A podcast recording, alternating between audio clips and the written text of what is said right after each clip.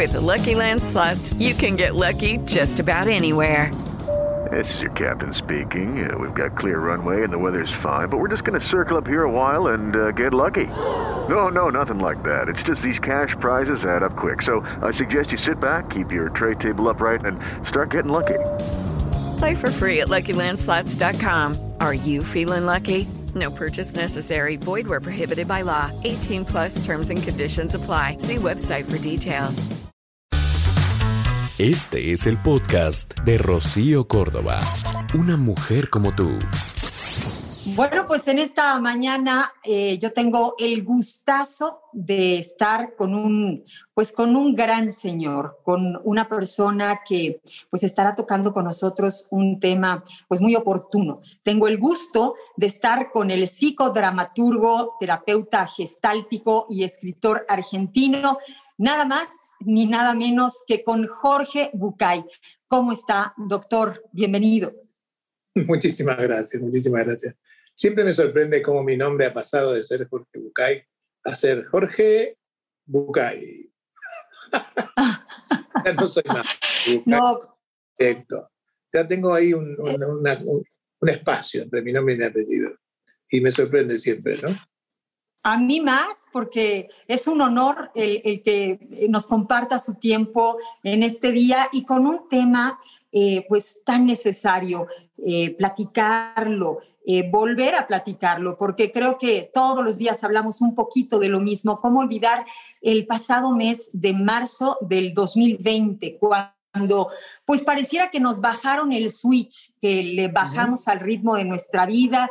Eh, hay por ahí algunos realistas que dicen que esto va a pasar, como han pasado tantas otras catástrofes eh, mundiales. Otros, eh, quizá más positivos, que decimos, bueno, nos mandaron quizá al rinconcito de pensar para reflexionar, para, pues para volver con más ganas de enmendar este mundo. Pero la realidad es que esto empezó como una crisis sanitaria, pero se ha vuelto una crisis de gobiernos, una crisis de liderazgo, una crisis de relaciones humanas, de valores, vamos, de formas de vida. Y porque no es cualquier tema, bueno, pues estamos con el doctor Jorge Bucay. ¿Cómo interpreta esto, doctor?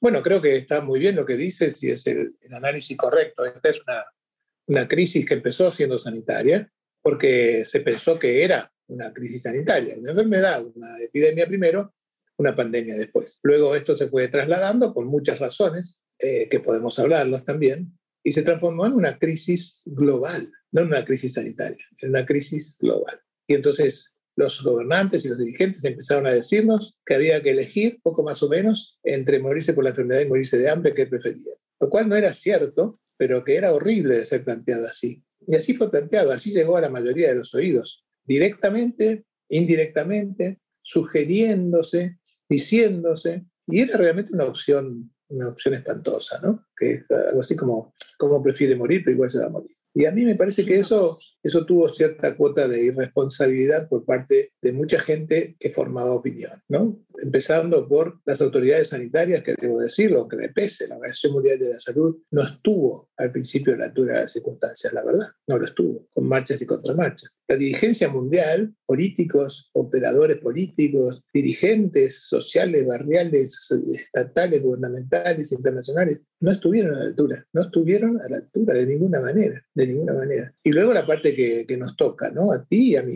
los comunicadores y los, y los que hacen, los que trabajan en medios, tampoco estuvimos a la altura, verdad. No hablemos ya de los que intencionadamente quisieron no estar a la altura. No hablemos ya de aquellos que encontraron la oportunidad de llevarse un poquito de lana para su bolsillo en toda esta situación, que los hubo y los hay todavía. Como consecuencia de esto, la crisis que era sanitaria se transformó en general y la general se transformó en global. Y tenemos hoy una crisis sanitaria que sigue existiendo, más una crisis política que empieza a estar, por supuesto, gravemente, más una crisis socioeconómica global que se insinúa a ser cada vez más grave y con consecuencias inciertas. Y sobre todo tenemos una crisis que para mí, que soy médico y que soy psiquiatra y que me dedico a pensar en la conducta humana, tenemos una crisis, la más importante de todas, es la crisis de certezas.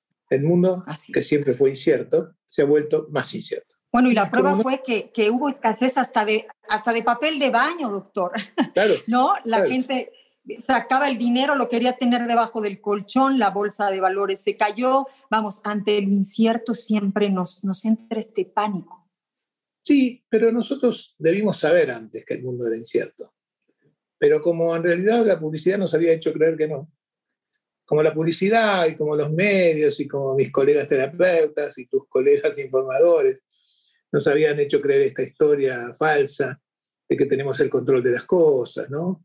El famoso esquema popularizado por tanto de mis colegas sobre todo, de, esta, de esto que hoy parece casi una estupidez, pero que en un momento fue enarbolado con visos de realidad, que es, este, si tú quieres, puedes, piensa y se hará realidad, dame el poder creativo, la fuerza de la predicción proactiva, el pensamiento mágico. Bueno, Así es. hoy cosas ya no son más, pero durante un tiempo mucha gente creyó que esto era así. ¿Y, Y será que nos hacía falta esta humildad entonces? Y la verdad es que yo me niego a enunciar la pandemia como algo bueno que trajo cosas buenas. Me niego a estar agradecido por aquellas cosas que hemos aprendido, la verdad. Me parece que la pandemia es una desgracia. Una desgracia, una gran desgracia. Una catástrofe desde el punto de vista de la gente, que es lo único que a mí me importa. La verdad, a mí, la economía del mundo y lo que pase con las economías de los países y, y todo esto, la verdad que me importa menos que qué le pase a la gente. Y para la gente esto ha sido catastrófico. Y que me vengan a decir a mí que bueno, que gracias a eso los delfines navegan en Venecia, yo me gustan mucho los delfines. Pero la verdad es que los, los delfines que navegan mientras la gente se muere de miedo, se muere de hambre, se muere sin trabajo. Entonces no, no, no me compensa de ninguna manera. Esto no es una bendición. Y esto no ha venido a enseñarnos nada. No es esto. Esto no está acá para enseñarnos nada. Yo no quiero creerlo así, porque me dejan una cosa de agradecer lo malo que nos pasa. Pues no. Ahora, ¿qué creo yo? Con todo respeto. ¿eh? Yo creo que las personas, los seres humanos, los individuos, todos los que nosotros somos, si hemos aprendido algo, es que tenemos que saber extraer lo bueno de lo malo, por malo que sea. Pero no creamos que porque podemos extraer algo bueno de lo malo, entonces deja de ser malo. Como una discer- eh, discernir. Es que lo que es malo es malo. Mi tarea es hacer de esto algo bueno, algo que me sirva. Pero tengo que estar agradecido por lo malo, porque esto me sirvió. No, hubiera habido otras maneras de encontrarlo. Yo no pude. Ahora, lo que tiene de bueno esto es lo que nosotros podamos sacarle, pero no lo que tiene en sí mismo, ¿entiendes? No me gusta esta historia de estar agradeciéndole a la pandemia por dos millones de muertos en el mundo. Yo no quiero agradecerle nada a. No quiero. Entonces, Doctor, es, es como una posguerra lo que nos espera. De alguna manera vamos eh, ver cuáles serán esas secuelas de, de todo Claro. esto. Imagina si alguien dijera, qué bueno que hubo una Segunda Guerra Mundial, donde murieron millones de personas, porque gracias a eso la industria avanzó mucho. Digo, eh, yo puedo ser un poco contundente y un poco vehemente, pido disculpas, ¿no? Pero agradecer la muerte de millones de personas para un beneficio de los que quedaron, la verdad que me parece que no. Entonces yo no quiero agradecerle nada. Quiero decir, ojalá tengamos la inteligencia y sigamos teniendo la inteligencia para sacarle partido a lo poco de bueno que se le puede sacar partido. Pero será mérito nuestro, no va a ser mérito de la pandemia. No le demos el mérito a la pandemia por habernos hecho esto. Arenguémonos el mérito nosotros y hagamos de esto algo que nos sirva para algo, que nos sirva para algo. Especialmente porque hay un tema con esto que es doloroso de decir, pido disculpas. Eh, me pongo vehemente porque a veces me pongo uh, un poco fastidioso con la gente que quiere decir, oh, gracias a la pandemia, qué bueno que vino la pandemia, gracias a esto, los pajaritos, y gracias a esto la gente va a estar más unida, y gracias a esto, yo entiendo que nos vamos a dar cuenta de algunas cosas que no nos damos cuenta, pero ojalá hubiera habido otra manera. Manera Doctor, ¿y no será una necesidad del ser humano el buscar, eh, pues verlo de esta forma para, para seguir adelante, para no desmoralizarnos del todo, aún más? Ujú. Sócrates cuenta que un día iba caminando por, el, por un camino y encontró a un esclavo rotoso, pulgoso, al costado del camino. El esclavo soñaba que era libre, por lo que decía en sueños, ¿no? Él se daba cuenta que estaba soñando que era libre. Tenía una sonrisa dibujada en el rostro. ¿no? Y entonces Sócrates se preguntó qué debería hacer yo, ¿no? Debería despertarlo para que sepa que esto es un sueño y que en realidad sigue siendo tan esclavo como antes. O debería dejarlo dormir para que aunque sean sueños, disfrute de lo que significa ser libre. Wow. O sea que soñar es como estar dormido, claro. Y dice Sócrates, no hay una respuesta. No hay una respuesta. Pero sí hay la decisión de cada uno que tiene que tomar. Y agrego yo, si el esclavo soy yo, a mí despiértenme. Yo he vivido toda mi vida despertando esclavos que creían que eran libres para que empezaran a, luchar por su verdadera libertad. El darse cuenta de esto que recién decías, ¿no será que esto necesita el hombre para poder conservar su ánimo y su ganas de seguir? Pero eso es un sueño. Eso es vivir del sueño de libertad que estamos soñando. No, no, yo no quiero que la gente necesite de esto para engañarse para poder seguir adelante. Me gustaría que pueda seguir adelante por una sola idea, que es lo que verdaderamente significa una mirada optimista de la realidad. He dicho esto muchas veces y soy repetitivo en esto porque me parece importante. La gente cree que optimista es aquel que dice, ah, no hay nada, ya va a pasar, está todo bien, no pasa nada. Eso no es optimista. La palabra optimista es una palabra muy especial y muy importante. Optimista viene de opus. Opus quiere decir obra, quiere decir trabajo. Optimista, que deriva de opus, optimista es la actitud de aquel que cree que todo está mal, pero que hay cosas por hacer. Y, está dispuesto, y está dispuesto a hacerlas. El optimista es aquel que siente que hay cosas que puede hacer para cambiar esa realidad que no le gusta. Y esta es la oposición del pesimista. ¿Qué es un pesimista? Alguien a quien le pesa tanto su percepción de la realidad que se resigna a ella y no hace nada para cambiarla. Ese es el pesimista. Entonces, Una diferencia radical. Absolutamente. Entonces, olvidemos del pensamiento idiota de que esto no es nada, va a pasar, no tiene ninguna importancia. La pandemia ha venido para ayudarnos. Centrémonos en el pensamiento optimista verdadero. Hay cosas para hacer, las tenemos que hacer nosotros. Hay cosas para cambiar, las tenemos que cambiar nosotros. Hay muchas cosas para dejar atrás y otras nuevas para conquistar. Y esto es muy importante, muy importante, porque, mira, ni te dejo preguntar, pobre, te pido disculpas por hacer esto, de no dejarte ni preguntar, pero venía, venía muy no. Gracias. había una película que... En realidad... Había una película que fue una sensación cuando yo era mucho más joven que ahora todavía. Eso. del, año, del año 67, la película. 67 50 años. Esa película se llamaba El planeta de los simios, la primera película del planeta de los simios.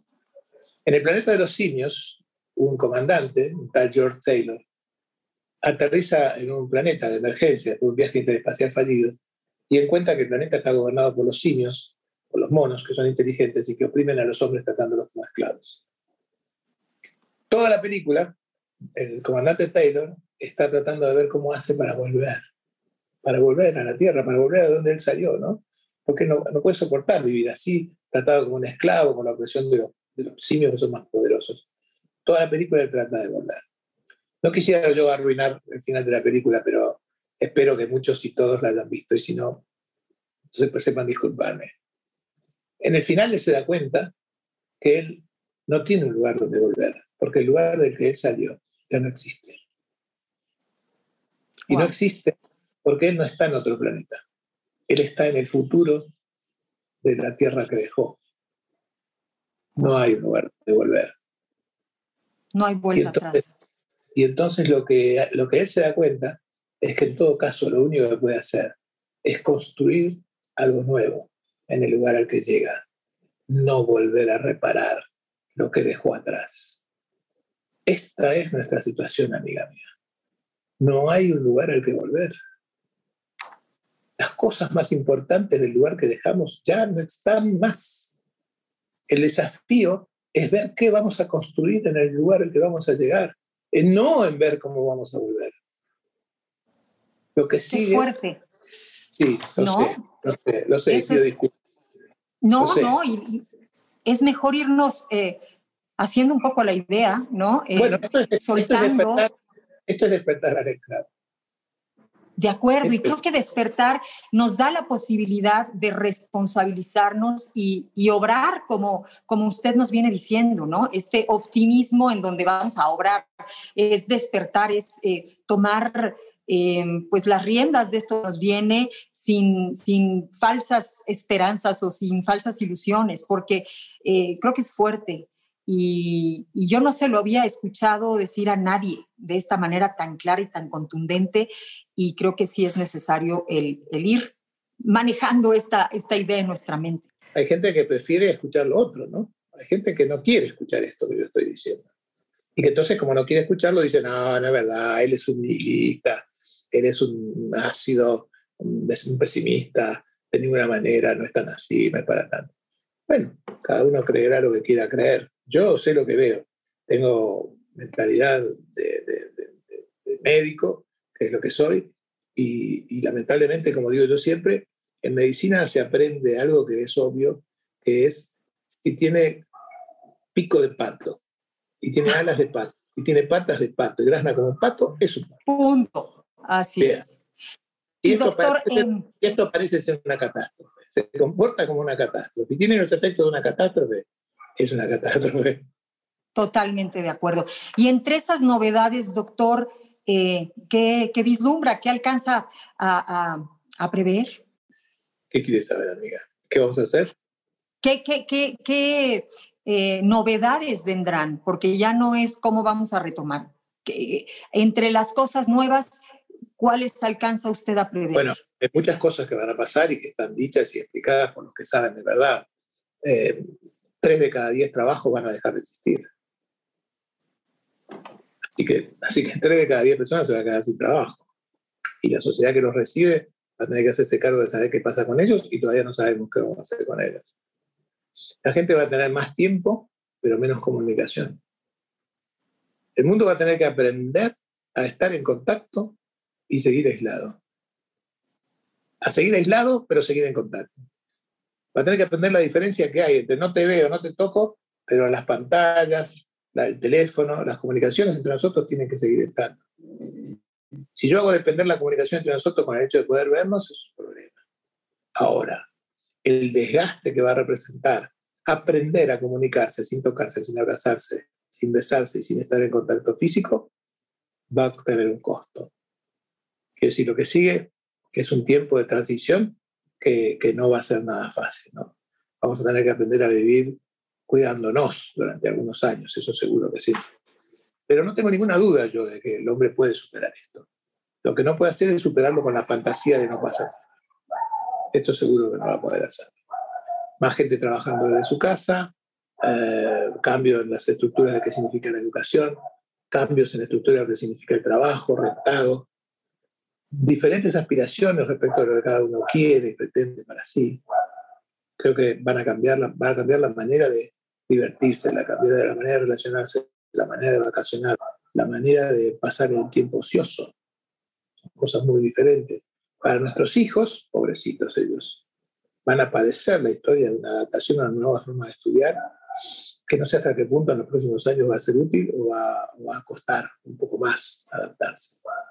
Así es. Finalmente, cuando todo esto se acomode, yo creo que poquito a poco vamos a tener que construir relaciones más sinceras, relaciones más honestas, relaciones más eh, naturales, pero sobre todo me parece que vamos a aprender a respetar las limitaciones que el otro tiene, cosa que hasta acá no sabíamos.